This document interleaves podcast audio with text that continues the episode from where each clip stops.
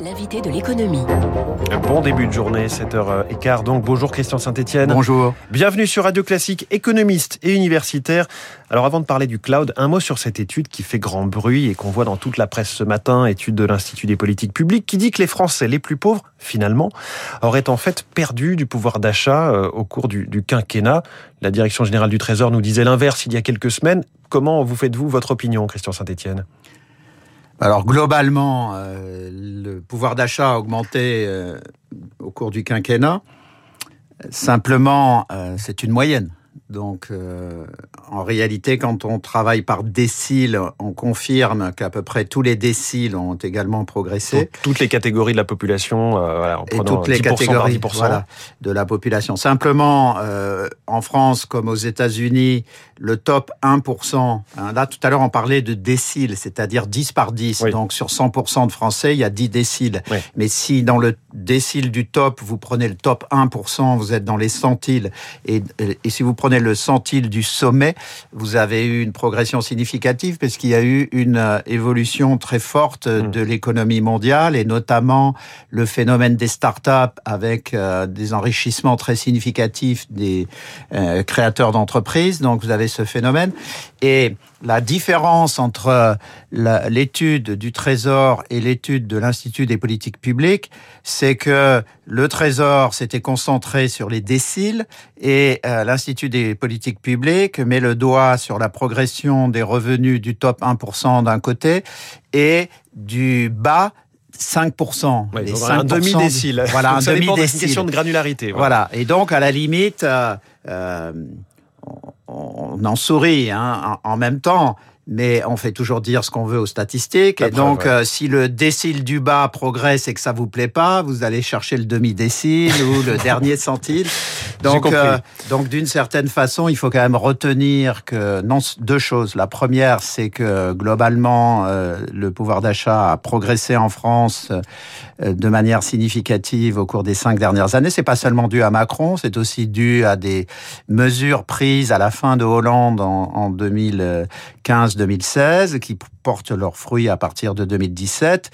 Et euh, l'autre point euh, important, c'est que euh, outre la progression de, du pouvoir d'achat en, en moyenne, on a traversé une crise d'une violence inouïe qui, sans l'intervention de l'État, euh, aurait pu être dévastatrice pour euh, pas seulement les, les 5 centiles du bas, mais les 30 centiles du bas et même pour les classes moyennes. Et que du fait des politiques publiques, à la fois des politiques budgétaires et des politiques monétaires, nous avons tous été protégés. Donc, euh, il y a euh, un éditorial dans The Economist aujourd'hui qui dit que les Français adorent se faire du mal et continuellement euh, se critiquer. Bon, il y a des tas de choses qui ne vont pas et on va parler notamment de la réindustrialisation, mais tout ne va pas mal en France. Alors justement, Christian Saint-Etienne, puisque l'économiste que vous êtes nous dit que les statistiques, on leur fait dire ce qu'on veut, sortons-en pour euh, quelques minutes. Vous publiez un rapport avec Hubert Védrine pour l'Institut Choiseul sur la stratégie française en matière de cloud. Le cloud qui est dans notre poche tous les jours, nos téléphones, comme dans les entreprises les plus stratégiques. Et il faut insister donc sur le lien avec la réindustrialisation du pays. C'est l'un des outils, le cloud en fait. Absolument. Alors, sans euh, vouloir euh, fatiguer les auditeurs à cette heure-là, il est quand même important de de- d'expliquer que nous sommes dans une mutation totale de l'économie mondiale depuis 40 ans. Euh, En deux mots, hein, très très vite, euh, après euh, 10 000 ans de production, de production agricole et de création économique fondée sur l'agriculture, on a eu trois révolutions industrielles. Donc la révolution industrielle de la vapeur dans les années 1780, la révolution de l'électricité et du moteur explosion dans les années 1880. Et là, maintenant, nous sommes dans la révolution de l'informatique depuis les années 1980. Cette révolution se déploie. Il y a des accélérations extrêmement rapides à l'intérieur de cette révolution. On en est à l'intelligence artificielle, on prépare la révolution quantique, ainsi de suite. Donc, dans cette euh, transformation, euh, on observe que l'économie française euh, a des hauts et des bas. C'est un peu comme les centiles de tout à l'heure. C'est-à-dire que les, les entreprises du CAC CAC 40 et les grosses ETI et les startups qui sont euh, par nature fondées sur cette révolution informatique, elles utilisent tous ces outils. Mais comme nous le savons, nous, nous, nous avons trop peu d'ETI et encore trop de PME qui ne sont pas assez numérisées et robotisées. Or, réussir la réindustrialisation de la France, vous disiez juste avant, il y avait un éditorial, ramener la production pour ramener la production, ça n'a pas de sens. Réindustrialiser la France, en réalité aujourd'hui, c'est pas mettre des aciéries place de la Concorde ou promenade des Anglais, c'est robotiser et numériser le pays. Or, le cloud, c'est un des éléments de cette réindustrialisation. Euh, le cloud, c'est au lieu d'avoir toutes vos données et tout le traitement des données sur un ordinateur qui est dans votre entreprise, vous, euh, avez un provider, c'est-à-dire une entreprise, un fournisseur. il y a des partenariats, euh, des, voilà, des, des, duos qui se sont créés entre d'un côté Microsoft avec Orange et Capgemini, Google avec Thales. Ça pose question notamment sur la souveraineté puisque des Français avec des Américains. Alors, euh, qu'est-ce qui se passe? Ce marché du cloud, il est extrêmement récent. Euh, c'est euh, Amazon qui a inventé ce marché, qui avait des capacités informatiques colossales pour vendre sa camelote sur le net et qui s'est retrouvé donc avec des ordinateurs qui fonctionnaient une heure ou deux heures par jour avec des capacités colossales.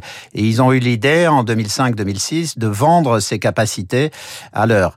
Et donc ça a eu un succès phénoménal. C'est ce qu'on appelle le cloud, c'est-à-dire qu'au lieu que les données soient chez vous, elles sont sur le cloud. En réalité, ça veut dire dans des ordinateurs qui appartiennent à ces grands providers, à ces grands fournisseurs.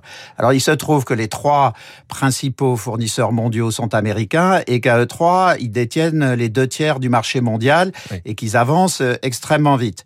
Donc, si vous voulez réindustrialiser, il y a toute une politique stratégique à mettre en œuvre. C'est pas seulement le cloud. Hein. Il faut, comme je le disais, robotiser, numériser. Il faut travailler sur les microprocesseurs. Il faut euh, euh, travailler massivement sur la formation des gens.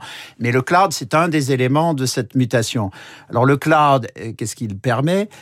Imaginons que, enfin, on, vient de vivre une expérience réelle de transformation accélérée par le Covid.